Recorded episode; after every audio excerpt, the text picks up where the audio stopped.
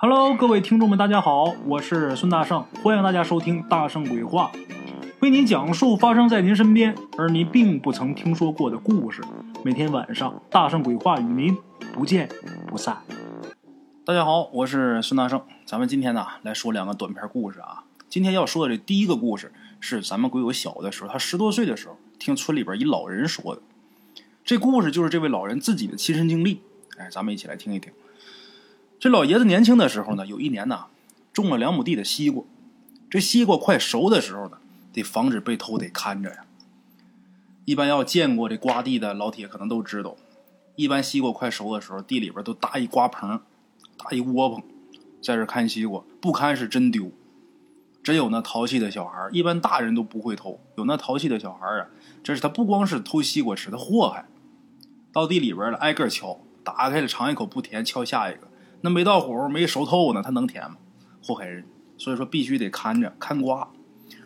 这老爷子他们家呀，这西瓜快熟的时候呢，他就是在地里边搭一瓜棚，不管是白天黑夜，都得在这个瓜棚里边待着，就怕丢西瓜。在这待着，渴了呢就吃西瓜，饿了呢，中午跟晚上，媳妇跟孩子会来给他送饭。早上呢，有时候送，有时候不送。早上也没那么饿。话说有这么一天呢，下起雨来。傍晚的时候，天还没黑呢，开始下雨。看瓜的这位呀，在蒙蒙雨中，就看远处有一个人呐，奔他这瓜棚过来了。起初他以为是过路的。这会儿这雨呢，就越下越大。他看呢，这视线就越来越模糊。这雨呢，大到什么地步？打在这个瓜棚上，那啪啪响那声音呐，就把旁边水沟里边那蛤蟆叫的声音都给淹没了，都给盖住了。眼盯着那人往他瓜棚这边跑，越来越近，一直到抻头管他叫爹的时候，他才看清楚是他儿子。他儿子叫胜利，他儿子胜利来给他送饭来了。孩子手里边拎着给他带的晚饭，外边拿布包着，怕凉嘛。这会儿被雨给浇的呀。包这个饭盒这布，滴滴答答往下滴了水。看瓜这位一看儿子来了，高兴啊，赶紧的，在这个瓜棚里边找一个熟透的西瓜给孩子吃。这瓜地里边也没刀，就是俩手抱着往地上一摔，这瓜就摔开了，摔两半了。顺着裂纹一掰，他儿子拿着就开始啃。他儿子吃西瓜，他吃晚饭。这晚饭吃的是什么呀？七十年代，物资不丰富，日子过得比较苦，比较穷。说是晚饭，实际就是自己家地里边长出来的东西，种出啥就吃啥。今儿儿子胜利给带来这晚饭呢，就是杂面饼子、酱豆，哎，搁这个豆用酱油、用大酱喂完之后就吃这个，就跟咸菜一样。他在这吃饭，他儿子在那吃西瓜。没一会儿功夫，他饭也吃完了，他儿子半打西瓜也吃完了。吃饱了，喝得了，在这个瓜棚里边逗儿子玩了一会儿。这时候啊，这雨也停了，也不能说全停啊，还淅淅沥沥还在下，只不过小了不少。雨小了，他就告诉他儿子赶紧拿着碗筷回家，再抱一西瓜回去，回家给你妈吃。哎，就这样，儿子胜利走了。他儿子走完之后啊，他自己吃饱没事干，就趴这瓜棚里边啊，数远处那个闪电。那么说什么叫数闪电呢？那边一打闪电，他这边数了数，一、二、三、四，查数。他看查几秒钟才能听着雷声。没啥事干，实在是闲的没意思了啊，这就是乐趣了，在这儿数闪电。数着数着，没一会儿就没多大意思了。吃完了，这胃里边有食儿了，这血液都往胃里边去，大脑缺血就困，困劲儿上来了，闭着眼睛啊就开始睡觉。也不知道睡了多长时间，听外边哗哗哗，这雨又下来了。再仔细一听，可不光是雨声，除了雨声之外，他还听见呢。由远到近的脚步声，这脚步声一深一浅的，慢慢的往那瓜棚靠近。看瓜这位就心想啊，这肯定是胜利他娘，这娘们儿等胜利睡着以后啊，耐不住寂寞来找我了。哎，就这样，这看瓜的嘴上没动静，装睡，等着他媳妇儿摸进瓜棚来，哎，吓唬他一下。他心里还挺高兴的，媳妇儿来了，乐坏了，闭着眼睛等。可是这眼睛闭着等了好长时间，光听见门外有一深一浅的脚步声，可没见有人进来。他自己还心琢磨呢，这都老夫老妻的了，雨下的也不小，怎么不进来呀？他就慢慢的起身，靠近这瓜棚的门门那有一缝，他就顺这缝往外看。这时候，借着外边的闪电，他可看见了，还真有人，但是可不是他媳妇儿，是一年轻一女的，这女的怀里还抱一包裹。这会儿，这女的在门口一直走来走去。当时看瓜这位心里边就有点害怕了，犯嘀咕了。咱说这个时间、这个地点、这个环境，怎么可能有一年轻女的抱一包？这弄不好就不是人，即便是人的话，也是有精神病、疯子。哪个正常人、哪个活人没事这天大半夜的，外边轰隆隆打雷下雨的，抱一包上瓜地溜达呀？不能够啊，害怕。可是害怕怎么办？你说这会儿往出跑是不可能了。这女的在门口堵着呢，瓜棚里边就这么大，也没地儿藏，怎么办呢？躺下装睡吧，眯着眼睛装睡。这时候就听外边这雷声啊越来越近。之前看见闪电之后，得数到十三才能听见雷声。后来这雷越来越近，数到十，这雷就响。再到后边一打完闪电，八秒就响，后面五秒，这雷是越靠越近。这时候，这瓜棚外边这女的就开始敲门。哎，雷声靠近的同时，外边当当当开始敲门，把看瓜这位给敲的心这慌啊，就问谁呀？外边也不应声。随着这雷声间隔的时间越来越短，他敲的是越来越急促。看瓜这位实在是受不了了，猫起身子，透过门缝一看，外边这女的从他怀里那包裹里边啊掏出一孩子来，把这孩子掏出来，一口就把这孩子半拉脑袋给咬掉了，然后满嘴是血的盯着这个门缝，说是盯着门缝，实际就是盯着窝棚里边这看瓜的。然后嘿嘿嘿开始笑，笑的那个诡异呀，就感觉好像能透过这门缝看见看瓜这位的内心似的。就在这位笑的同时啊，看瓜这位透过缝隙看见一道闪电落下，几乎是同时耳边响起一声炸雷，然后他可就什么都不知道了。看瓜这位直接就昏过去了，也不知道是吓的还是被这雷给震的。反正人就昏过去了。第二天迷迷糊糊醒过来的时候，外边太阳都老大了。他以为是自己做了个梦呢，但是一看自己这会儿在地上呢，瓜棚里边有一小床，这会儿在地上呢。他跟昨天晚上他最后站的那个位置是一样。揉揉眼睛，推开这瓜棚门往外一看，傻眼了，可不是做梦啊。看这门外，就在门旁边，昨天晚上那女的站的那个位置，有一只黄鼠狼，抱着一个没有脑袋的癞蛤蟆。哎，看见这场景，再一联想起来昨天晚上那个状况，把这看瓜的吓得头都没回就往家跑。回村之后稳了稳神，又求了几个人帮忙，借了一辆推车。趁着白天，把地里边已经熟透的西瓜全都摘下来，然后运回家去了。剩下没熟的和运不完的也顾不上了。晚上说什么也不去地里边了，谁爱偷谁偷啊！啊，这个故事啊，说到这就结束了。其实这是一什么事呢？就是一黄鼠狼要成精，渡雷劫。咱们都知道，这动物要成精。之前啊，它都得渡劫。得渡童子劫、车轮劫，得渡雷劫。这雷劫是最难渡的。童子劫就是小孩，一定是得是小孩啊，小童子。小孩淘气呀，看见这些小动物，他愿意把他给弄死。玩着玩着就给玩死了，这叫渡童子劫。如果说小孩没把他弄死，还得渡一车轮劫。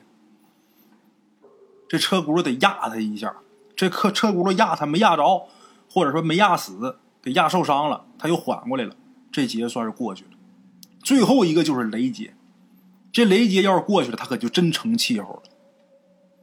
估计这黄鼠狼是快要成精了，这天雷要劈他，怎么办呢？他抱一蛤蟆，这蛤蟆可能也是有点仙儿、有点道的，或者是啊，他抱这个蛤蟆。伪装成带孩子的母亲，博人同情，这也是有可能的。想进这瓜棚去躲这天雷，结果没成功。哎，估计是这么回事。好了啊，各位老铁们，这是大圣给大伙说的第一个故事啊。接下来大圣啊，给大伙说咱们今天的第二个故事。今天要说这第二个故事啊，这故事之前大圣我说过一个跟这个类似的，就是我们家那儿发生的。这个故事啊。碰见的这个鬼是一样的鬼，但是故事的情节桥段是不一样的。咱们来听听这个啊。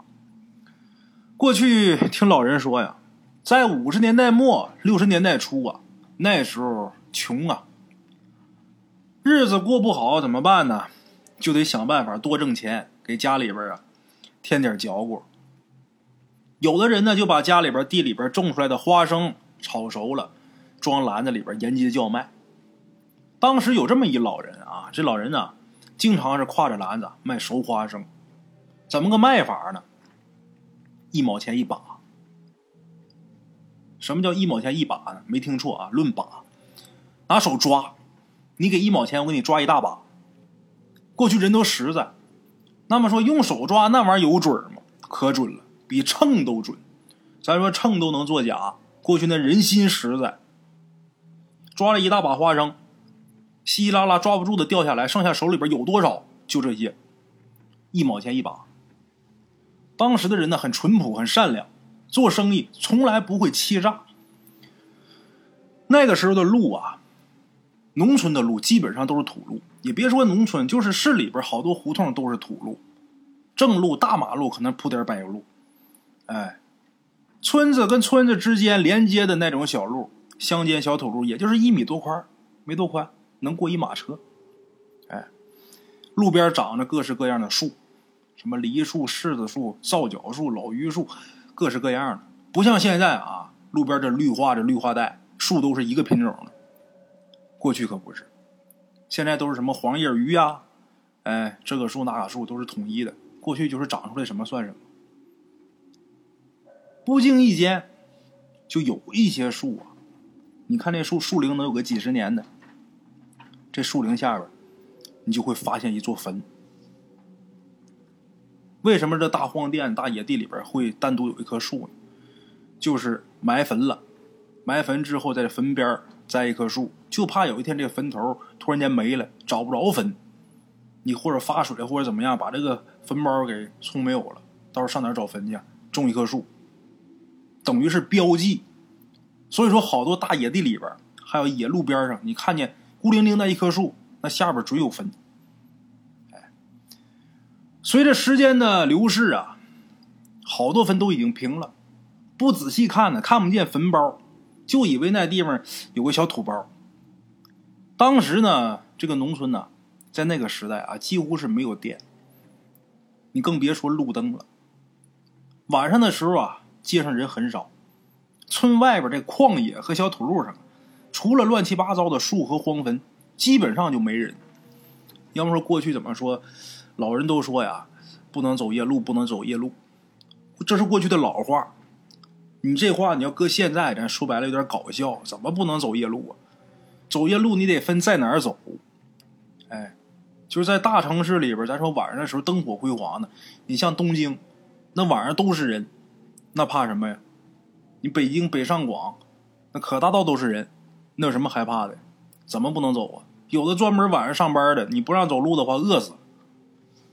现在说你你你到城市里边，你找一个啊，晚上在街上溜达的，你告诉他，你晚上不能走夜路，他能打死你，凭什么呀？而过去在农村，晚上真不能走夜路，因为没人，一个人都没有。这个阴阳定律啊，就是这样，阳气重，阴气就弱；阴气重，阳气就弱。晚上没人，就你一个活人，在乡间土路上，晚上你一个人走夜路，早晚你得碰上鬼。一回两回你可能碰不见，但是时间长了，不是有那么一句老话吗？夜路走多了，没有不碰见鬼的。哎，就是打这儿来的。那天呢，那卖熟花生的老人卖了一天，这一篮子花生也没卖完。等到傍晚的时候赶路回家，过去可不像现在有公交车，没有交通工具。就是往家走，这天越来越黑，这老人走在这个乡间小土路上，脚步开始加快，他也害怕。那天那老头啊，如果要是能碰见一个同路的人呢，那绝对是一件万幸的事但是呢，这位过了一棵又一棵的树，一座又一座的坟，脚底下一高一低的，始终是没碰见同路人。夜路难走啊，一个是不好走，另外一个真怕碰见脏东西，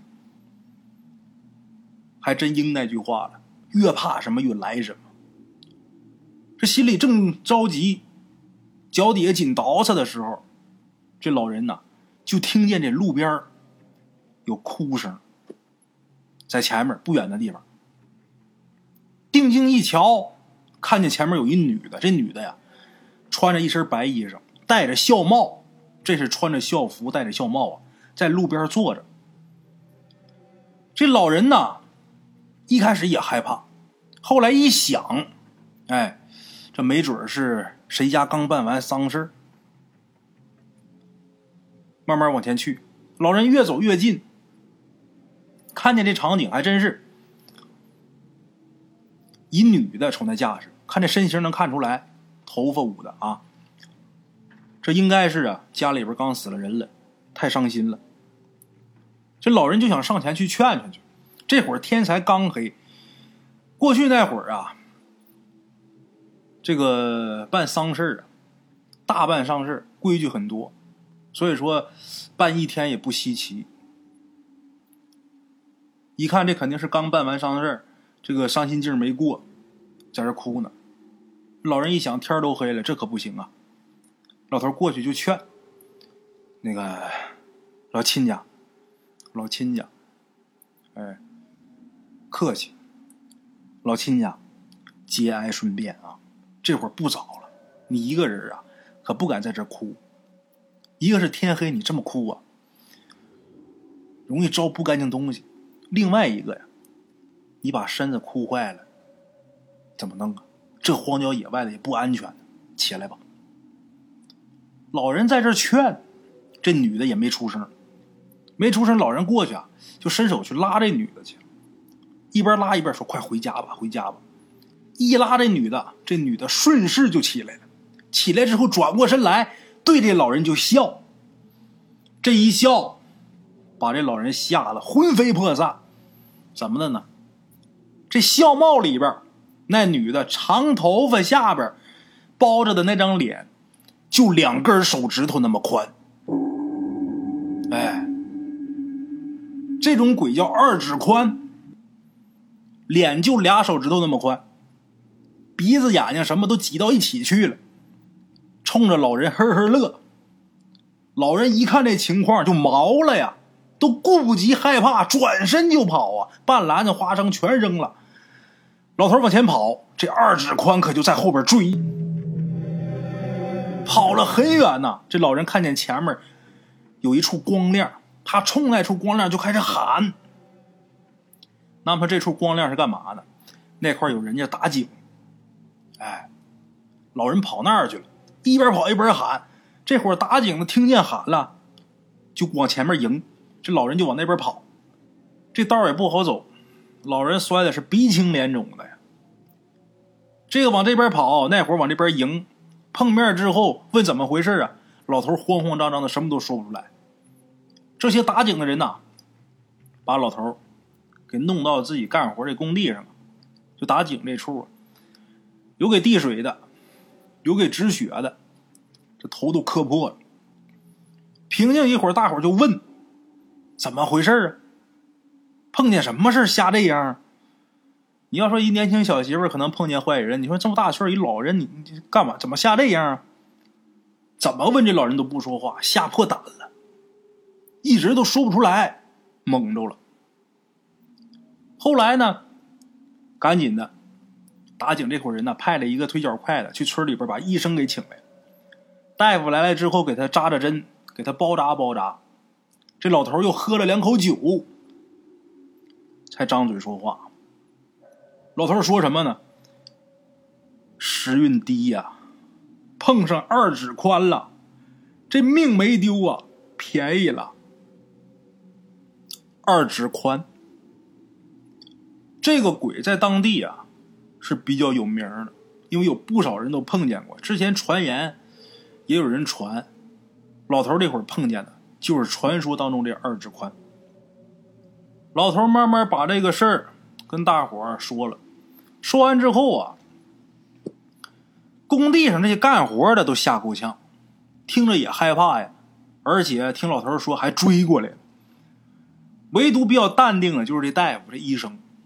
这医生就跟大伙说呀：“这种事儿呢，我也不是第一次接触，以前也有不少晚上碰见不干净东西的，然后吓坏了，我去给诊治的。我告诉你们各位啊。”以后你们走夜路的时候，一定要切记。晚上看见有人在道边坐着，你要注意，你看他是面冲着道，还是背冲着道？如果是面朝着道的话，多半是人；如果是后背朝着道，多半就是鬼。哎，简言杰说，第二天等到天光大亮。这些打井的才把这老人呐给送回村不敢走了，害怕，觉得哪哪都是二指宽。从打那以后，老人再也没有出去卖过花生，也从来没有走过夜路，甚至说天黑以后屋都不出，晚上起夜都弄个尿盆在屋里边接着，不敢出去，给吓着了。